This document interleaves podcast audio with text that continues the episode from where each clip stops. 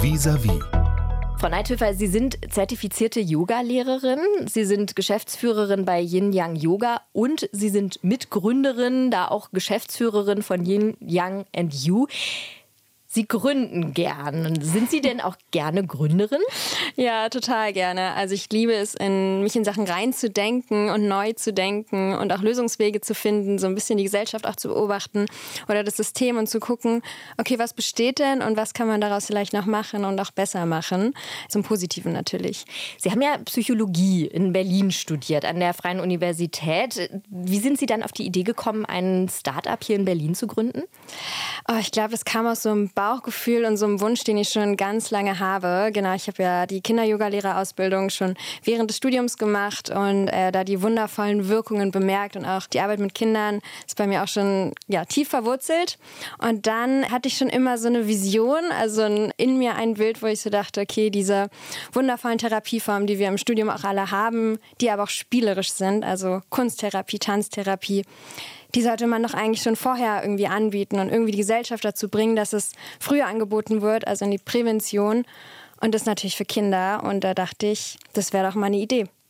Sie arbeiten ja vorrangig mit Kindern. Woher kommt das? Also warum gerne mit Kindern arbeiten? Das ist echt eine gute Frage. Ich bin tatsächlich Einzelkind. Also mhm. ich habe äh, genau da keine Geschwister gehabt, aber ich habe immer in einer Wohngegend gewohnt oder in einem Haus, wo viele Kinder um mich rum waren, meistens jüngere. Und ich glaube, da habe ich auch schon immer viel, war ich immer so quasi die große Schwester, aber mit verschiedenen Kindern. Und das hat mir einfach so viel Spaß gemacht. Und ich glaube auch so durch die frühen Jobs, so was wie Babysitten, habe ich auch gemerkt, wie ehrlich Kinder sind und wie viel man mit denen mitgeben kann und wie stark die ja auch sein können, wenn man da nur kleine Impulse gibt. Und das habe ich dann, glaube ich, so verinnerlicht und dachte mir, oder ich fühle es ja auch immer noch, also ich glaube, so ein never-ending Ding in mir, dass ich da ja was bewegen möchte. Wie läuft es denn zurzeit? Also vielleicht können Sie uns da mal so einen Stand der Dinge durchgeben. Gibt es da möglicherweise auch Anlaufschwierigkeiten, in denen Sie sich momentan befinden? Also jetzt gerade Tatsächlich, weil wir ja jetzt schon im Laufen sind, da ist es quasi eigentlich ganz gut. Genau, ich habe jetzt äh, im März wieder einen Kinder-Yoga-Kurs, der startet und ähm, genau haben jetzt von Yin Yang and You auch letztes Jahr zwei tolle Projekte gehabt, die wir gefördert bekommen haben. Nichtsdestotrotz sind dazwischen die Phasen, das könnte man als Anlaufschwierigkeit oder als Anlaufthematik ähm, natürlich beschreiben, dass man sich immer wieder auf neue Förderungen bewerben muss. Äh, genau, Yin Yang and You ist ja ein gemeinnütziges Startup und da wieder an Fördergelder ranzukommen, ist ist immer gar nicht so easy, äh, steckt viel Arbeit dahinter. Aber ich glaube, wenn man ein cooles Team hat, ist es auch möglich, Zähne zusammenbeißen und ich glaube, das Ziel auch einfach nicht aus den Augen verlieren. Und wahrscheinlich auch dranbleiben, wenn Sie sagen, ja. Zähne zusammenbeißen. Genau, dranbleiben, äh, viel einlesen, viel in Richtlinien auch einlesen, viel mit Leuten reden, irgendwie natürlich auch äh, das System dahinter verstehen und da auch was Sinnvolles zu kreieren und auch das, die Fördergeldgeber natürlich auch verstehen. Sie haben ja Ende des Masterstudiums gemeinsam mit Ihrer Kommilitonin Yin Yang and You gegründet. In dem Zusammenhang haben Sie auch eine App entwickelt und äh, da habe ich gelernt, der Avatar der App ist ein Faultier namens Fauli. Warum fiel da die Wahl hm. auf den Avatar Fauli? Warum war das nicht beispielsweise ein Eichhörnchen ja. oder ein Erdmännchen? Also persönlich, ich habe äh, auch in einer Einzweihilfe vorher gearbeitet. Ich habe ein Kind betreut, das äh, Krebs hatte und einer ihrer Lieblingstiere war auch ein Faultier. Und auch meine Mitgründerin fand das Tier auch super. So ein Faultier wird ja als faul beurteilt und sehr langsam. Aber dann dachten wir, nee, bei uns ist das Faultier Fauli einfach sehr achtsam und geht es auch mal in Ruhe an. Und es ist auch okay, wenn man mal einen Gang runterschaltet. Und was macht man dann mit dem Faultier Fauli? Da geht man auf verschiedene Abenteuer. Also das ist quasi bei uns aktuell eine Schiffsreise, wo man verschiedene Inseln bereist, die verschiedene Themen behandeln, die die mentale Gesundheit stärken. Also sowas zum Beispiel wie Gefühle verstehen, Selbstwert stärken, Genau, und mit dem Faultier zeigt dann quasi verschiedene Übungen äh, dem Kind und den Eltern, um diese Themen halt zu lernen, aber das auf ganz spielerischem Wege. Mit Ihrem Angebot wenden Sie sich ja an Kinder im Grundschulalter. Wie sind Sie darauf gekommen, sich an eine Zielgruppe in, einerseits in dem Alter zu wenden, mhm. andererseits auch an eine Zielgruppe mit hohem Hilfebedarf zu wenden? Also woher kommt da die Idee? Mm, also bei mir auch wieder persönlich durch das Kinder-Yoga. Ich habe Kinder-Yoga auch in der Grundschule unterrichtet und da auch die positive Wirkung ganz schnell bemerkt. Genau diese spielerischen Formen den Kindern näher zu bringen, die das dann quasi gar nicht als Lernen natürlich wahrnehmen. Und das quasi einfach ihr Spielerlebnis einfach zu nutzen und interessensbasiert was anzubieten, wo sie quasi parallel noch ihre mentale Gesundheit stärken, haben wir da als große Möglichkeit gesehen. Man muss ja auch da die Eltern wahrscheinlich immer mit ins Boot mhm. holen. Wie klappt das? Also Arbeit zusammen mit den Eltern Hand in Hand, geht das immer reibungslos? Nicht immer. Ähm, da, ich glaube, bei manchen ist halt auch echt noch dieses Vorurteil mit dem digitalen Medium. Kann ich total nachvollziehen. Also für eine große Medienzeit bin ich auch nicht. Aber da muss man vielleicht bei uns auch sagen, was wir den Eltern auch immer wieder erklären. Wir sind eine App, die diese Methoden zwar erklärt durch die App, durch dieses Faultier Fauli, aber die Übungen an sich finden gar nicht digital statt. Also die Kinder stellen sich dann auf die Yogamatte oder sitzen vor einem Blatt Papier oder gehen in die Natur und machen die Übungen. Und das muss man dann, glaube ich, auch erstmal so ein bisschen verklickern. Und dann sind die auch viel, viel bereiter auf jeden Fall für die Übungen. Wir haben ja eben schon mal darüber gesprochen, Ihr Startup ist gemeinnützig. Das würde ich gerne noch mal als Punkt aufgreifen. Was kann ich mir denn darunter vorstellen? Also was bedeutet gemeinnützig in diesem Fall? Ja, gemeinnütziges Startup. Ich finde, es ist auch noch gar nicht so krass präsent in der, in der Gesellschaft, wenn man auch als wir gestartet sind, das war bei uns auf jeden Fall ein großes Thema, weil in dieser Startup-Welt, wir haben das Berliner Startup-Stipendium damals von der FU mhm. bekommen und da waren viele äh, dabei, halt ein For-Profit-Unternehmen zu gründen. Heißt, du möchtest Einnahmen haben, möchtest dein Business aufbauen.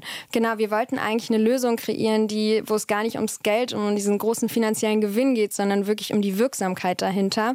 Und da sind wir auf die Gemeinnützigkeit gestoßen ähm, um halt auch eine Lösung anzubieten, wo wir vielleicht auch Fördergelder bekommen und der Zielgruppe das ohne Kosten anbietet. Das war auch ein großes Ziel von uns, diese Therapiemethoden und spielerischen Methoden niedrigschwellig an die Familien zu bringen, ohne finanziellen Aufwand. Ich kann mir allerdings vorstellen, dass gerade auch so dieses Thema Gemeinnützigkeit durchaus einige Risiken birgt, beziehungsweise auch vor Herausforderungen als Gründerin stellt. Dadurch, dass Investoren möglicherweise vermehrt auf der Suche sind nach profitorientierten jungen Unternehmen. Wie haben Sie das wahrgenommen? Ja, tatsächlich nicht nur möglicherweise ein paar, sondern alle InvestorInnen, die wir bisher auf jeden Fall kennengelernt haben. Falls es irgendwo anders jemand noch jemand gibt, natürlich gerne dann äh, das Gegenbeispiel. Aber wird nach Social Impact Investitionen geguckt. Aber als gemeinnütziges Unternehmen oder Organisation hat man natürlich keinen Profitgewinn, was dann wiederum für die InvestorInnen dadurch uninteressant wird. Deswegen genau haben wir dann auch schon nach mehreren Gesprächen gemerkt, okay, das ist auf jeden Fall nicht unser Weg. Äh, deswegen haben wir uns andere Möglichkeiten überlegt, durch Krankenkassen, genau durch verschiedene Soziallotterien oder das Bundesministerium, also die Bundesministerien bieten auch verschiedene ja, Förderprogramme an, um da halt ranzugehen. Da muss man allerdings sagen, ähm, dass es natürlich als kleines, äh, wir sind drei Personen, auch gar nicht so einfach ist, da natürlich so einen Fuß reinzubekommen. Mhm. Aber auch wieder hier, wenn man ein Ziel vor Augen hat und einfach kreativ ist, dann kann das auch klappen. Und trotz all dieser, ich nenne es jetzt mal Hürden, mhm. wollen Sie auch daran festhalten, dass das ein weiterhin gemeinnütziges Start-up später dann Unternehmen bleibt? Ja, also wir halten uns das auch ein bisschen offen, dass man auch, es gibt ja auch so hybride Rechtsformen, was man vielleicht auch von anderen äh, Unternehmen und Organisationen gelernt hat, dass es auch ganz gut klappen kann, speziell in dieser App-Nutzung, weil wir auch gemerkt haben, dass es extrem viel Geld verlangt, aber wir sind auf jeden Fall bisher schon sehr stolz und dankbar, dass es bisher auf diesem Wege auch geklappt hat. Und ich glaube, das werden wir auch so gut es geht ähm, auch beibehalten, weil wir auch viel mit der Forschung äh, zusammenarbeiten und da auch einen großen Schwerpunkt legen. Und das ist auch aus der Forschungsperspektive sehr wichtig, da diesen gemeinnützigen Charakter zu haben und nicht dieses rein gewinnorientierte. Ich habe mal recherchiert, wie mhm. groß inzwischen der Anteil an Frauen ist, die gründen. Ja. Und tatsächlich ist der Anteil noch immer in der Minderheit. Ähm, der Anteil der Start-up-Gründer, der weiblich ist, liegt nämlich nach Angaben des Bundesverbands Deutsche Start-ups aktuell bei 20 Prozent. Mhm. Damit ist die Zahl zwar etwas gestiegen, aber ist eben immer noch nach wie vor nicht der Großteil. Wie haben Sie das wahrgenommen? Mhm. Welche Herausforderungen haben Sie als junge Gründerin in Berlin gehabt?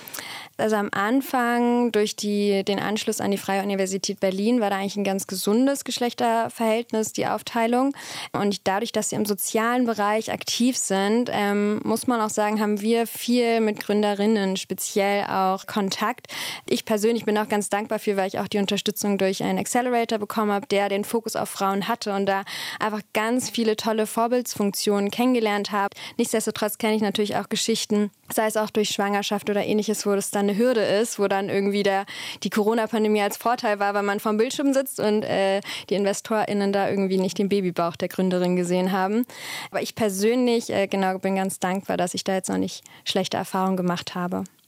Wie geht es denn jetzt weiter? Was sind so die, die nächsten Schritte, die Sie planen?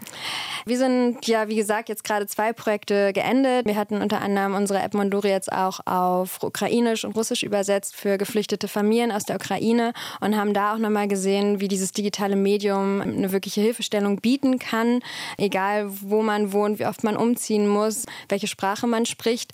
Und da überlegen wir jetzt oder schauen gerade, wie man das vielleicht auch noch weiterentwickeln kann für andere geflüchtete Populationen, um das da auch anzubieten. Wir schauen uns gerade verschiedene EU-Projekte an, wo es auch ums Thema Migration geht.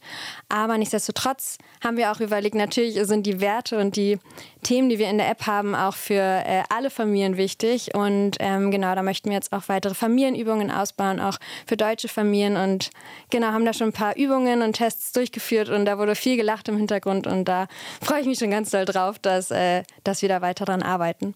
Jetzt ist es ja bei Ihnen auch so, dass es noch auch bei Ihnen weitergeht. Sie werden von der Gründerrolle noch zusätzlich in die Beraterrolle künftig mhm. gehen. Wie kann ich mir das vorstellen? Werden Sie dann künftig auch eine Unterstützerin für junge Unternehmen? Genau, das steht jetzt bei mir aktuell äh, auch an, dass ich auch andere Social Businesses jetzt nicht nur auch im E-Mental Health Bereich, sondern auch allgemein unterstütze und hier auch vielleicht in dem gemeinnützigen Wege auch Methoden an die Hand gebe oder kreative Ideen, wie man da vielleicht auch an Fördergelder kommt oder irgendwie ein Netzwerk erweitern kann, um da halt auch einfach Mut zu geben. Äh, natürlich wäre es auch schön, speziell äh, Gründerinnen auch zu motivieren, den Traum zu folgen und auch im sozialen Bereich zu gründen und dass das geht und dass es nicht nur der Gewinn quasi dahinter steht, sondern auch mit dem Herzen, weil ich glaube, dann macht das alles auch viel mehr Spaß, weil Gründen ist jetzt auch nicht die einfachste und lockerste Angelegenheit. Frau Neithöfer, ganz herzlichen Dank für das Gespräch. Vielen, vielen Dank. Ich freue mich auch. RBB 24 Inforadio vom Rundfunk Berlin-Brandenburg.